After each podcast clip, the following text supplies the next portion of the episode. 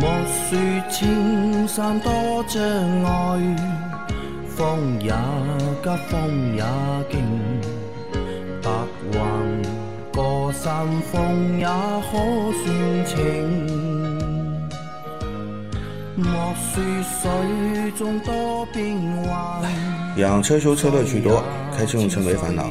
大家好，欢迎收听老秦汽修杂谈，我是老秦。大家好，我是老秦的小工杨磊啊。我们今天的节目接着昨天继续。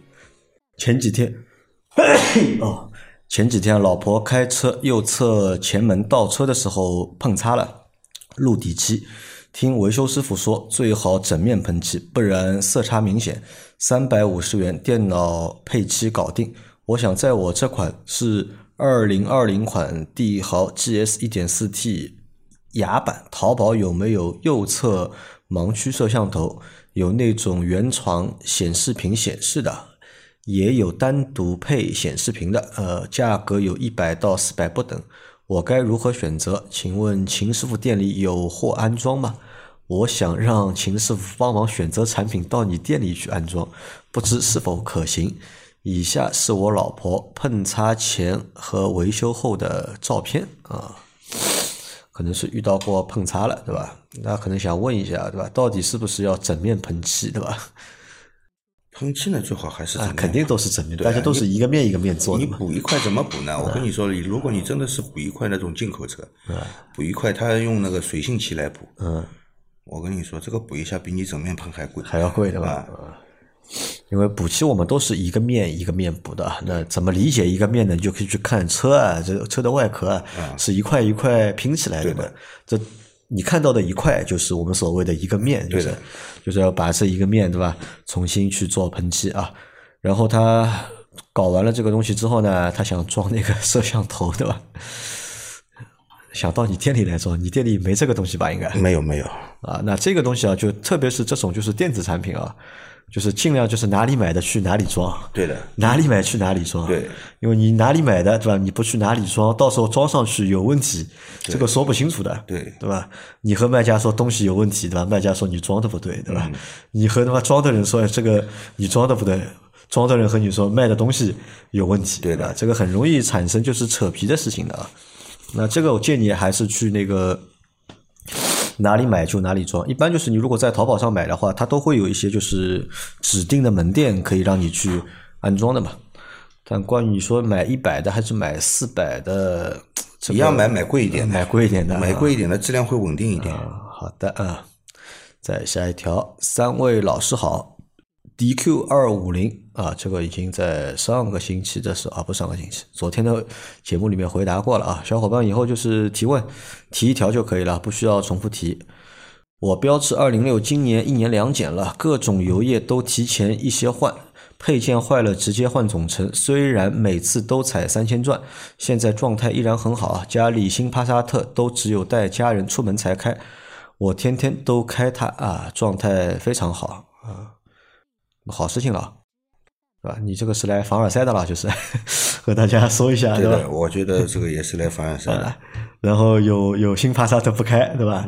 然后开你的老的标致二零六，对吧？啊，自己是开二零六出去，帕萨特呢就是带着家人出去啊，啊，这个蛮好，说明你平时这个车保养的应该都没有问题啊。好，再来一条，秦大师提车三天啊，轮毂轮胎轻微碰擦了一下，轮胎没有受伤，轮毂伤了，有点担心这样会不会破坏四轮定位数据啊？请问需要检查一下吗？轮毂擦掉了，对吧？我会不看了一会下破坏那个四轮定位的数据？呃，这个四轮定位的数据就是看你撞击的严重不严重。从你这个擦痕来看，不严重，很轻嗯不微严重嗯。四轮定位的数据应该不会发生什么变化，我觉得。嗯应该不会，所以你这个不用过多的担心。嗯不用过多担嗯啊，只是美观上面受一点小影响。那如果有的人啊觉得就轮毂擦掉之后啊，他去打磨一下，去抛抛光，推荐吧这种做法那就是轮毂修复嘛，啊，对，对吧？轮毂修复呢有两种，一种就是直接抛掉，嗯直接抛掉，先切削掉一层，嗯对吧？那你轮毂其实变薄了，强度肯定受影响的。嗯，所以有些人就是喜欢去做什么拉丝啊，什么说好看，那你对你这个轮毂就是出厂的时候，它它对强度啊，嗯肯定是有要求的。它为什么要做的这么厚？它你以为厂家不想省钱 吗？它已经做到很薄了，嗯，对吧？再薄的话，就可能这个强度上会出现问题，嗯。所以你去做这种拉丝啊什么的，这看上去好像很好看，其实是有一定的安全隐患的。那一如果损坏了需要修补，嗯，那有一些是堆焊堆上去，要补铝的，它是铝铝合金的嘛，要补一点铝上去，然后再给你加工、打磨平整、啊，那个问题不大。啊，而且普通的那种抛光就不推荐，对吧？呃就还抛不光，抛光的话，一般人家也不会给你抛光，都是现在你要说抛光，他说要么给你做个拉丝，要么就给你弄个什么，啊那都是要切切削掉一层的。好的，那这个我觉得啊，就是新车对吧？新车买回来啊，就是轮毂的确有时候啊是比较容易碰掉的，这可能你可能撞，你可能不一定会撞，对吧？但是在平时开的时候，对吧？擦一下了，啊，擦一下轮，这个种这种问题遇到的还蛮多的，其实大家小心点就可以了啊。是，再来一条，三位大佬好，时代雅阁混动两万七千公里啊，之前一直用半合成绿桶机油保养，啊以后想换成全合成的紫桶机油保养，请问更换机油的时候啊有什么需要注意的吗？例如还是用重力换吗？肯定会残留一些半合成的机油，会对新换的全合成机油有影响吗？谢谢。嗯、你要说完全没影响呢，不可能，因为发动机里面总是残留了一点这个半合成的，嗯而且也不止一点，点点，对吧？要看，要看的，嗯，呃，如果是涡轮增压发动机，那那个中冷器里面差不多大概还有将近一升的机油啊，对，管道里面加上中冷气，对吧？加如果不是涡轮增压的，自然吸气的，那会残留的少一点，少一点呃那应该是不到五百毫升。不带我吧，啊、那么，呃，如果你以后就是要改用这个全合成机油了，呃，你多换两次嘛，慢慢的也把它换出来了，也稀释掉了，换一次，然后第二次换基本上就没有什么影响。没什么影响其。实有那么一点点这个半合成机油在里面，其实影响也不会太大。嗯啊，只能说你这里面不是全部纯的，就是全合成的机油对对，掺了一些就是之前的半合成机油在里面嘛。对，啊，那换的话还是重力换，对吧？那这个我们节目之前也一直说过的啊。然后看一下其他有什么注意事项吧，这个应该没有其他注意事项了吧？油放干净就可以了。呃油放干净就可以了，好吧？如果你那个油底壳是平的，嗯，那么用真空抽的方式会更干净一点。会抽到更多一点。对，有些油底壳它是阶梯状的，嗯，啊，也要就要看那个机油次导管的所在的部位了，嗯，如果那个阶梯状这个下层的那一部分、不在那个位置，你就抽不到，那就重力放，嗯好的啊，再下一条，秦大师、杨老板、Q 哥三位好啊！昨天检查车辆，发现轮胎破了几道口子，看照片啊，请问车胎出现这种情况需要更换吗？如果不需要更换，要注意哪些方面？另外再问两个问题啊，第一。帮我详细介绍一下我的这款车胎，看照片。第二，我的车是二一款的十四代轩逸，这款车的正确起步启动步骤是什么？啊，三个问题，对吧？老秦有看到照片吗？嗯，那个口子不严重的，不严重。不严重的，比较轻微的，不影响安全的，嗯，不影响安全的，你正常使用就好了。正常使用就可以啊，没关系的，对吧？对啊，好的啊，那第二，对吧？他要我们详细介绍一下他这款轮胎干嘛？ 这个有啥好介绍的？ 你要知道的轮胎的参数都在你那个轮胎表面，它都有呀，对，对吧？规格啊，对吧？品牌啊，生产日期啊，在那个轮胎上面都有啊，你自己看一下就可以了啊。就这个东西说不出个所以然的啊。然后车是二一款十四代轩逸，他想要问正确的启动步骤是什么？正确的启动步骤嘛，嗯，如果你不怕麻烦呢，有很多人就直接启动嘛，对吧？启动完了以后就开嘛。啊那么最好是放在空档里面，啊，先从 P 档换到 N 档接，通电源，对吧？放在空档里面启动。那么该倒车的倒车，该挂前进档的挂前进档就可以了。还要带好保险带，对吧？关好车门。对，再来一条 啊，秦师傅、杨老板好，问个问题啊，荣威 EX 五啊 ERX 五在高速上跑了两个小时，在服务区里停车时发现方向盘明显很轻，这是什么原理？谢谢。 E R X 五这个车应该是电子助力方向机啊，又不是液压的，液压的嘛，可能还还跟那个油油液有关系。呃，油跑热了，对吧？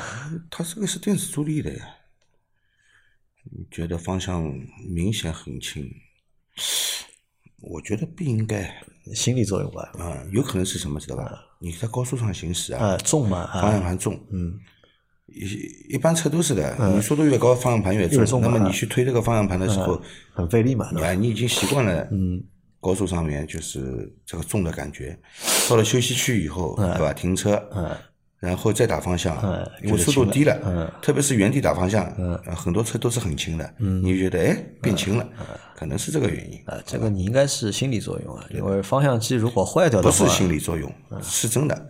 车速低它就轻，车速高它就重。我指的心理重视其实没有变化过嘛，就是他心里面感觉变轻了嘛，对吧？他做了一下比较嘛，跟在高速上行驶的时候比较是会是轻的嗯变轻了嘛嗯啊是轻的。而且如果方向机要坏掉的话，应该是只有越变越重的吧？这个是坏掉的，嗯对没有说方向机坏掉了会越变越轻。对，啊，再来一条，呃，秦师傅杨老板早，一七年三菱欧蓝德节前启动后出现四 WD 白色白字闪动，旁边有黄色。四驱切换按键不起作用啊！行驶两公里后停车熄火，几分钟后启动，前速状况不再出现。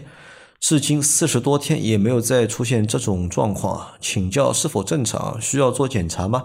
六万多公里，五月下旬脱保，谢谢。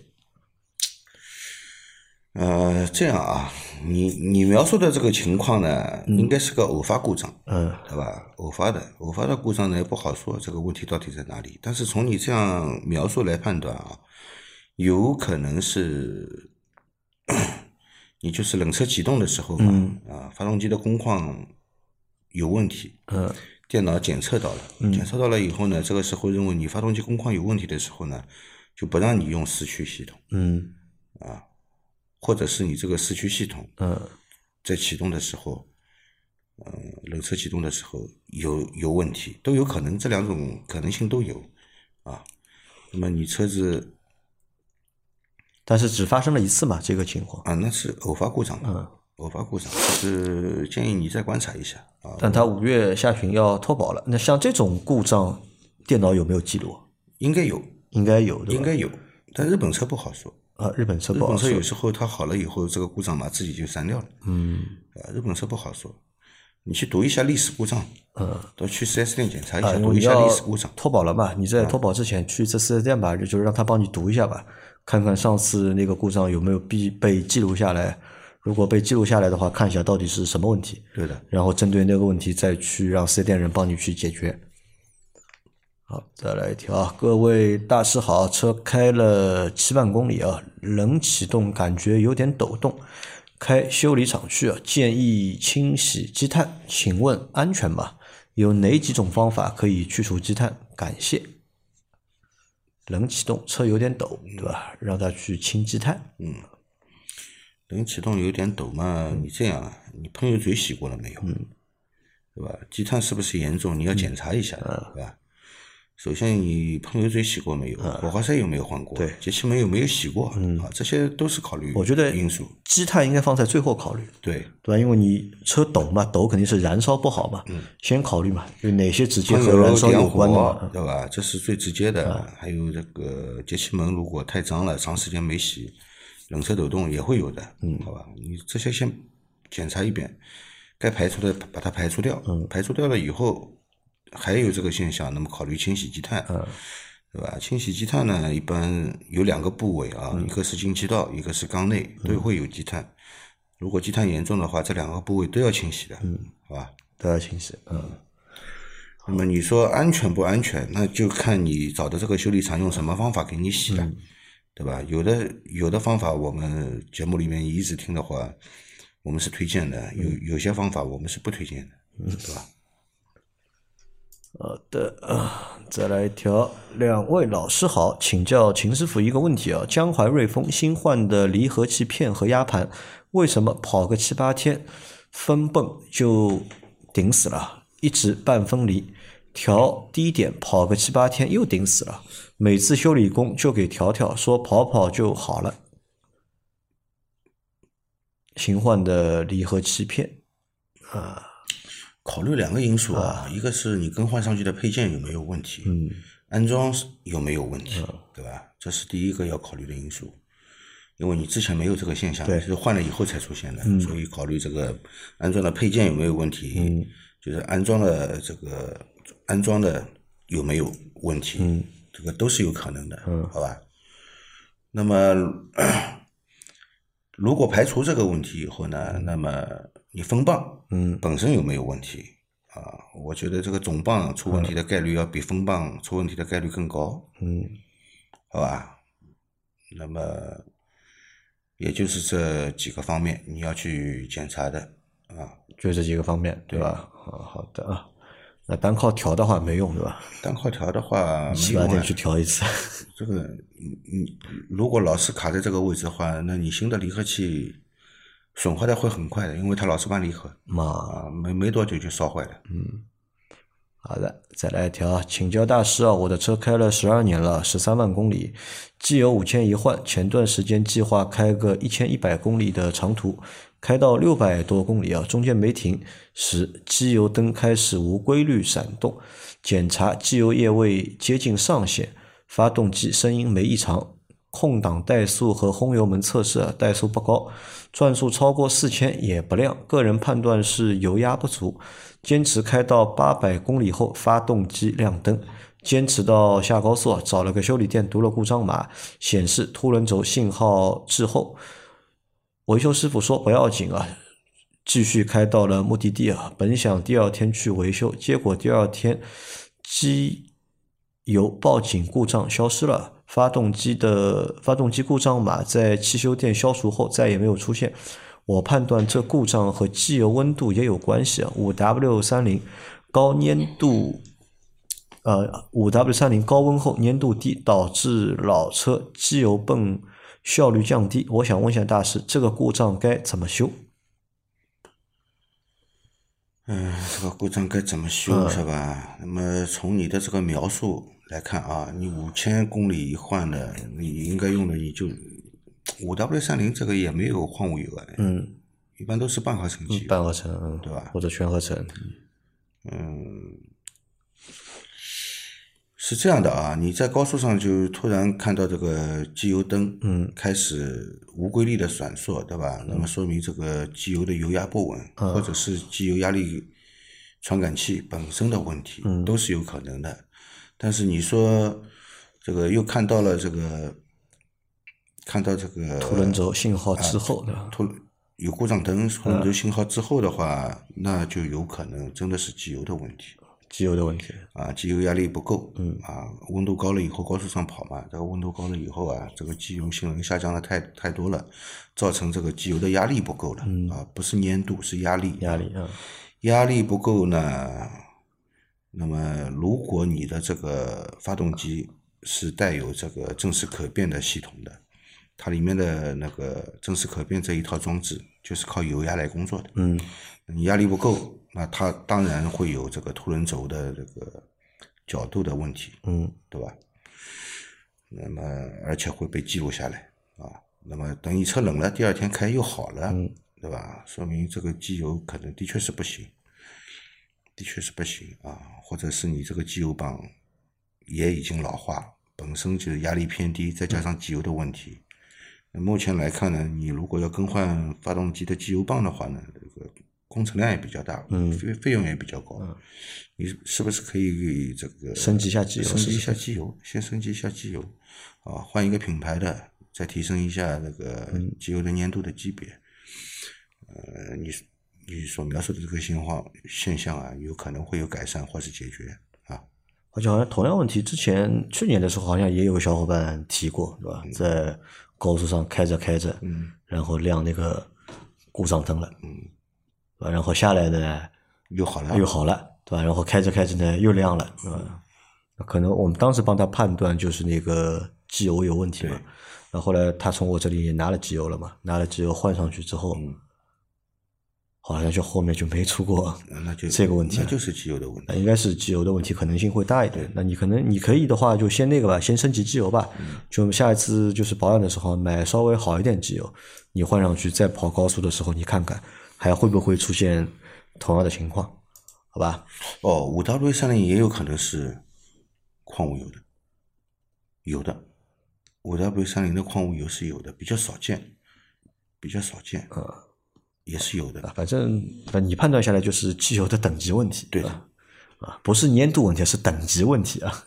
对这个粘度高的机油呢，相对来说呢，它那个机油压力也会高一点。嗯。但是这个不能作为一个判断的依据。嗯。啊，只只能说有有这种情况，对吧？也不能说作为判断的依据。所以说，我觉得我不知道你现在用的机油是什么品牌的。嗯。好吧。如果是那一些比较小众的品牌的呢，就不建议使用。嗯。因为小众品牌的机油，它本身销量不大。对吧？那么销量不大的话呢，它很多这个生产成本上平摊不下来。它如果跟同别人同样卖的那个机油的价钱的话呢，可能品质不如同价位机油的品质更好，对吧？好的，嗯，那我们今天的这期节目就先到这里啊。大家有任何关于养车、用车、修车的问题，可以留言在我们节目最新一期的下方，我们会在下周的节目里面一一给大家解答。我们明天再见，拜拜。拜拜。